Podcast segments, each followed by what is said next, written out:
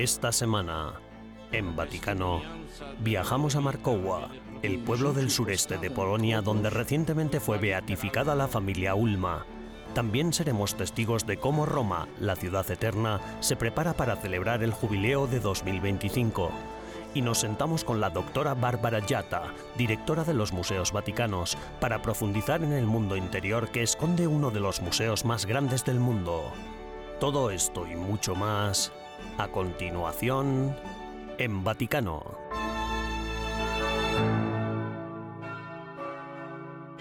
10 de septiembre, el cardenal Marcelo Semeraro anunció la beatificación del campesino Joseph Ulma, de su esposa Victoria, embarazada de siete meses, y de sus seis hijos, de uno y medio a ocho años. El prefecto del dicasterio para las causas de los santos celebró la Santa Misa en Markowa, en el sureste de Polonia, pueblo natal de la familia. El Papa Francisco había reconocido el asesinato de los nueve miembros de la familia como un martirio. Por primera vez en la historia de la Iglesia, una familia entera ha sido beatificada a la vez. La familia Ulma, conocida como los Samaritanos de Markowa, se ganó este sobrenombre al dejarse mover por el mandamiento del amor y por el ejemplo del buen samaritano. Fueron asesinados por el régimen nazi por brindar refugio a ocho judíos durante la Segunda Guerra Mundial. El rabino jefe de Polonia, Michael Skudrich, también estuvo presente en la ceremonia para rendir homenaje a los mártires. Mientras la beatificación tenía lugar en Polonia, el Papa Francisco hablaba en Roma del ejemplo de la familia Ulma tras la oración del Ángelus. Al odio y a la violencia que caracterizaron aquel tiempo, essi opposero l'amore evangelico ellos se enfrentaron al odio y a la violencia que caracterizaron aquella época con el amor evangélico.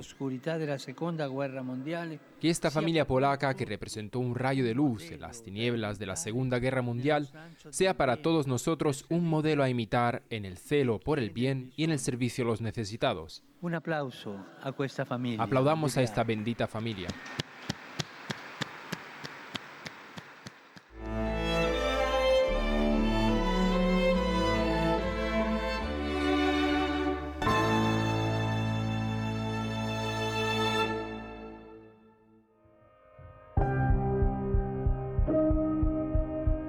Tras el fuerte terremoto que sacudió Marruecos el 9 de septiembre, el Santo Padre ofreció al país su más profunda solidaridad. El gobierno marroquí informó de que más de 2.400 personas habían muerto y de que cientos más habían resultado heridas. Según el Servicio Geológico de Estados Unidos, el seísmo tuvo una magnitud preliminar de 6,8 cerca de la localidad turística de Ouka y Medene. Ha sido el terremoto más mortífero en Marruecos en más de medio siglo. Poco después de la catástrofe, el Papa Francisco emitió un telegrama en el que ofrecía al país su comunión orante ante esta catástrofe natural. En el rezo del Ángelus del domingo, pidió a los fieles que rezaran por los afectados. Desidero exprimere la mia vicinanza al caro popolo del Marocco. Deseo expresar mis condolencias al querido pueblo de Marruecos, golpeado por un terremoto devastador. Rezo por los heridos, por los que han perdido la vida, son tantos, y por sus familias. Doy las gracias a los equipos de rescate y a todos los que trabajan para aliviar el sufrimiento de la gente. Que la ayuda concreta de todos sostenga a la población en estos trágicos momentos. Estemos cerca del pueblo de Marruecos. Por su parte, la Archidiócesis de Rabat, en un post de Facebook, instó a los católicos a rezar con Nuestra Señora de Marruecos por las víctimas y sus familias.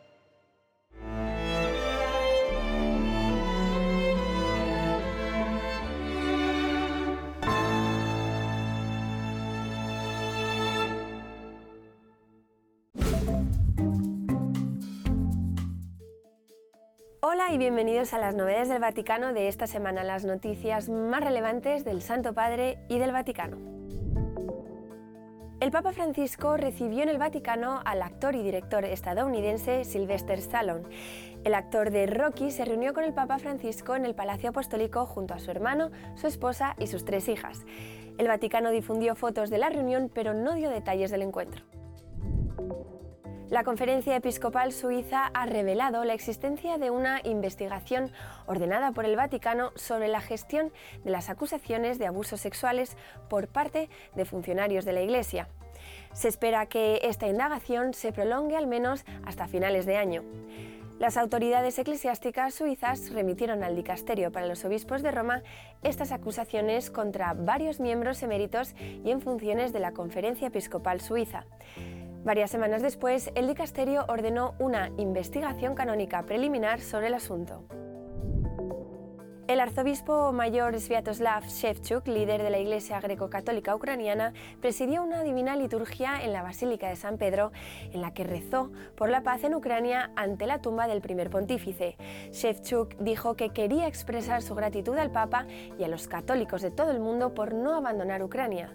Y citó, por el hecho de que podamos decir a Roma, a Ucrania y al mundo entero desde la tumba de San Pedro, Ucrania resiste, Ucrania lucha, Ucrania reza. El Banco del Vaticano, el IOR, contradice las acusaciones de un asesor del presidente ucraniano Volodymyr Zelensky. La institución financiera publicó un comunicado en el que afirma que no es cierto que tengan inversiones procedentes de Rusia, ni que invierta tampoco dinero en dicho país. El comunicado también señala que solo trabaja con clientes que tienen una estrecha relación con el Vaticano y la Iglesia. El Papa Francisco viajará durante dos días al sur de Francia, a la ciudad de Marsella, para clausurar los encuentros mediterráneos. Estos encuentros, organizados y acogidos por la Arquidiócesis de Marsella, reunirán a obispos católicos y jóvenes de diferentes confesiones cristianas y también religiones de los 30 países mediterráneos. El Santo Padre permanecerá allí del 22 al 23 de septiembre. Gracias por acompañarnos durante las novedades del Vaticano de esta semana. Almudena Martínez Bordiú para EWTN Vaticano.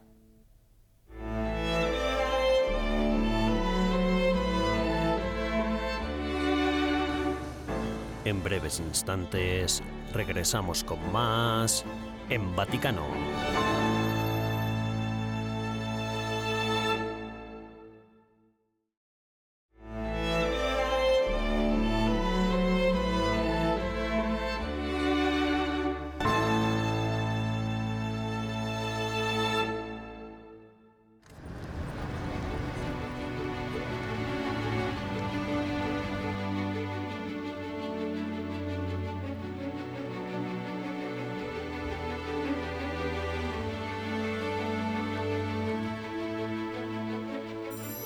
Año jubilar en Roma se acerca rápidamente.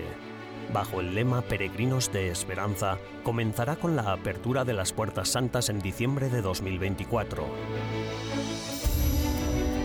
Se calcula que unos 35 millones de peregrinos acudirán a la ciudad a lo largo del año. Los años jubilares están destinados a la renovación espiritual, a renovar nuestra relación con Dios y a buscar la reconciliación para la ciudad eterna también es una oportunidad para mejorar sus infraestructuras y 2025 no será una excepción. Hay 188 proyectos diferentes que pretenden hacer la ciudad aún más bella y accesible. Uno de ellos destaca por encima de los demás. La mayoría de los peregrinos que han estado en Roma reconocerán esta calle, la Vía de la Conciliazione o Vía de la Conciliación, tiene unos 500 metros de longitud y se extiende desde San Pedro hasta aquí. Más allá está el Castel Sant'Angelo, actualmente separado por una carretera principal muy transitada. Algunas de las propuestas presentadas son muy ambiciosas, pretendiendo incluso crear una nueva plaza que una el Castillo Sant'Angelo con San Pedro. From the Vatican uh, came the idea la idea y la necesidad de mejorar la seguridad y la calidad de la circulación peatonal desde Castel Sant'Angelo, que es una zona turística muy importante, hasta el Vaticano proviene del Vaticano. Históricamente, incluso en la época romana, esta era una ruta clásica presente ya en su época final, en el momento del mausoleo Adriano y el circo de Calígula y Nerón. Más tarde, en la era cristiana, se convirtió en un cruce de caminos aún más importante. Había casas en el recorrido, pero se podía dar un paseo desde Sant'Angelo para llegar a la magnificencia de la antigua San Pedro. La Vía de la Conciliazione se proyectó en la década de 1930 como nexo de unión entre los reconciliados Estado italiano y la Ciudad del Vaticano. Para crear la actual Gran Avenida fue necesario derribar un barrio entero. Quizás sea difícil imaginarlo hoy, pero esta reconstrucción muestra la espina di Borgo, a la manera medieval, con calles sinuosas que se abren al gran abrazo de las columnas de Bernini. In 1929, in, in connection Fue en 1929, en relación con la reconciliación entre el Estado italiano y la Santa Sede, debido a que cuando Italia se convirtió en un Estado-nación, tuvo un conflicto con la Santa Sede, de manera que la reconciliación del Tratado de Letrán se reflejó en la construcción de esta nueva carretera, que es la Vía de la Conciliazione. supported by this new road, which is Via della Conciliazione. Ya en vísperas del jubileo de 2000 se hicieron mejoras en el tráfico, incluida la creación de este túnel para facilitar la circulación por la zona. El proyecto no pudo completarse a tiempo debido a complicaciones con la excavación, incluida la necesidad de mover tuberías para obras hidráulicas, sumado a los retos de excavar en una ciudad antigua con tanta historia como Roma. So now uh, we have the uh, Conciliazione, Hoy en día contamos con la Vía de la Conciliazione, el antiguo túnel y con el nuevo túnel. La reconciliación está completa. Se ve plasmado que pasamos de la reconciliación al abrazo. Es un gran abrazo entre Roma y San Pedro y la Santa Sede. uh, Rome and uh, St. Peter and See. Mientras el Vaticano y la ciudad de Roma esperan que unos 35 millones de personas acudan en masa a la ciudad eterna para el año jubilar de la Esperanza 2025, sigamos el consejo del Santo Padre y aprovechemos el próximo año 2024 para prepararnos espiritualmente.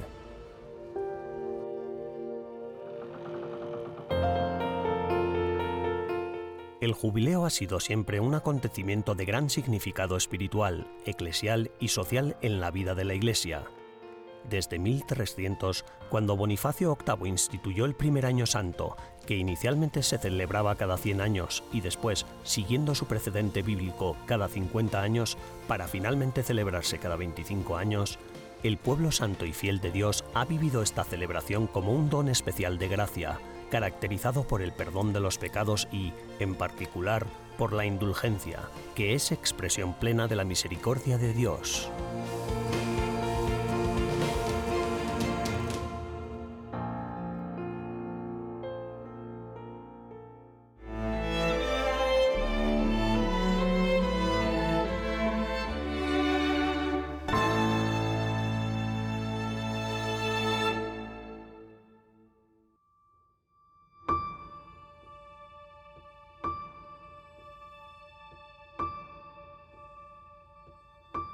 Los museos vaticanos contienen más de 200.000 obras de arte y objetos y más de 11 kilómetros de pasillos y galerías. La doctora Bárbara Yatta, directora de los Museos Vaticanos, se sentó con el corresponsal de EWTN Vaticano, Callum Flynn, para compartir su experiencia y su punto de vista. Doctora Bárbara Yatta, es un placer conocerla. Gracias por concedernos esta entrevista. Es un placer. In the Vatican museums, you have Ahora mismo en los museos vaticanos usted supervisa más de 200.000 piezas y más de 11 kilómetros de corredores y galerías. ¿Cómo es supervisar todo eso? charge of all of this. I feel blessed. I feel blessed and privileged. Es una bendición. Me siento bendecida y privilegiada. Hace casi siete años que estoy aquí. Y sin duda es una suerte y un privilegio entrar cada día en este maravilloso lugar. This wonderful place. Los museos vaticanos contienen más de 200.000 piezas, pero solo un porcentaje pequeño de ellas está expuesto. Only a percentage is on display. A lot of the collection Gran parte de la colección está oculta o almacenada. ¿Cómo se decide lo que se expone al público? Si comparamos el porcentaje de lo que está expuesto con lo que está en depósito, es impresionante. certain collections have only the 1% on, on display. Algunas colecciones solo exponen el 1%. Lo que hacemos es rotar algunas colecciones para poder mostrarlas mejor. Permítame preguntarle también sobre la diplomacia vaticana, porque es una parte fascinante de los museos vaticanos que la mayoría de la gente necesita conocer. Los archivos de los museos vaticanos se han utilizado para establecer relaciones entre la Santa Sede, el Vaticano y otras naciones del mundo. ¿Qué resultados se obtienen al utilizar piezas del museo para establecer relaciones? Somos un museo global en un sentido muy diferente al resto de los museos internacionales, pero a pesar de ello mantenemos relaciones con todos los grandes museos e incluso con numerosos pequeños museos de todo el mundo. Así hemos intercambiado exposiciones u organizado exposiciones en muchas otras ciudades y museos. El Vaticano ve esto como una forma de enseñar a la gente y una forma de comunicar la tradición y la belleza de la fe católica a personas de diferentes razas y naciones, por lo que donde la palabra hablada ha fallado, donde la diplomacia no está funcionando demasiado bien, a través del arte y la belleza misma, por lo menos se establece una conexión. Así es. La vía Pulchitrudinis es un lenguaje que todo el mundo puede entender. El Papa Benedicto XVI dijo que los santos y el arte, por como pueden enseñarnos a vivir, son los apologetas más excelentes de nuestra fe.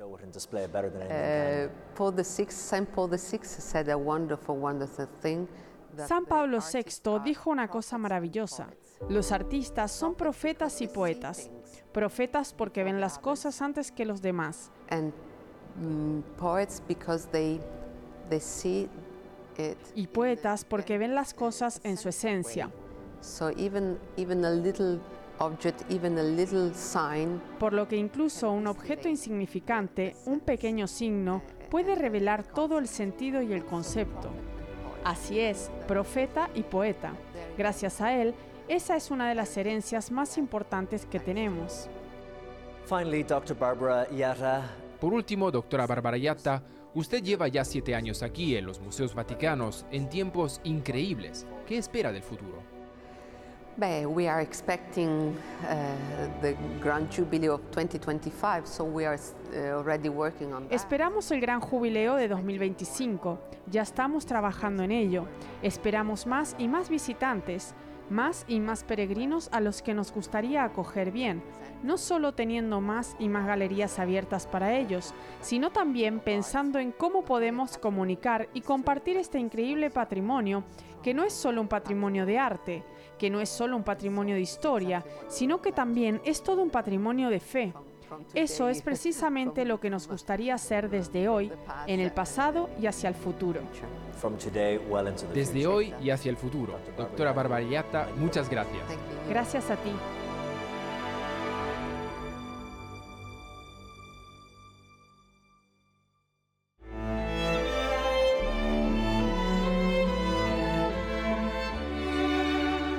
Tras una breve pausa, regresamos con más en Vaticano.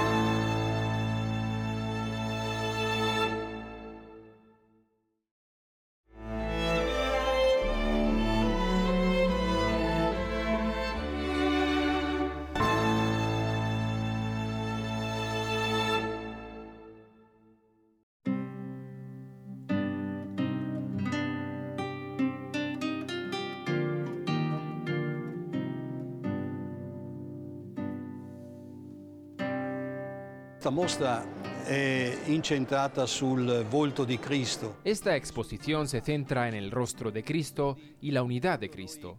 Cuando consideramos los misterios de la vida de Jesús, inevitablemente nos vemos abocados a considerar ese pequeño misterio que es nuestra existencia. Y por eso nos lanzamos a la aventura por eso necesitamos comprender cada vez más quiénes somos y a dónde vamos. El jubileo es un hito en ese recorrido. Nos dice que a medida que nos acercamos a la Puerta Santa, el signo de nuestra conversión se hace cada vez más concreto y tangible, pero sobre todo se convierte en signo de un encuentro personal con el Señor resucitado. Signo de nuestra conversión, pero sobre todo el signo del encuentro personal con el Señor risorto.